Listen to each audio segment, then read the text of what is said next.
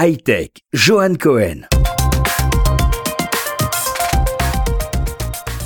Bonjour, cette semaine je vais vous présenter une nouvelle manière de vous informer.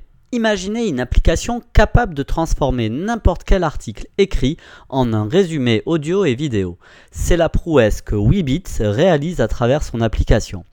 Il s'agit d'un programme, ou plutôt d'une application iPhone et bientôt Android, qui couple à la fois intelligence artificielle et algorithme, et qui vous permettra en moins de 5 secondes de convertir n'importe quelle page internet ou article sur le web en une mini vidéo accompagnée d'une voix et qui résume cet article en mode audio et vidéo. La société a déjà conclu plusieurs partenariats avec des éditeurs de presse en ligne.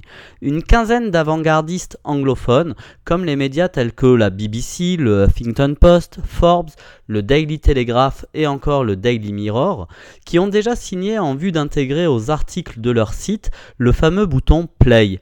Car derrière la promesse d'une audience démultipliée, c'est bien l'ombre du jackpot publicitaire que Weebits fait miroiter. Pour autant, doit-on considérer la mort de la presse écrite? Rien n'est moins sûr. C'est vrai que Weebit semble vouloir réduire l'article écrit à n'être plus qu'une simple matière première pour la production de son contenu vidéo.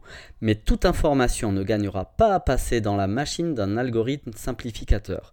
Car si le format de la mini-synthèse vidéo convient à des articles factuels, comme l'introduction en bourse de telle société ou de telle autre, on devine facilement qu'il ferait perdre la subtilité d'un billet d'opinion.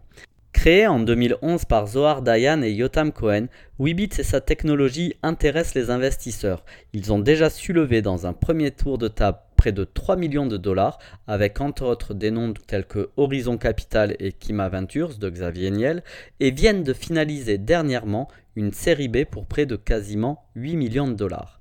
En quelques années à peine, Weebits a déjà su convaincre des centaines de milliers d'utilisateurs et produit plus de 30 000 vidéos par jour.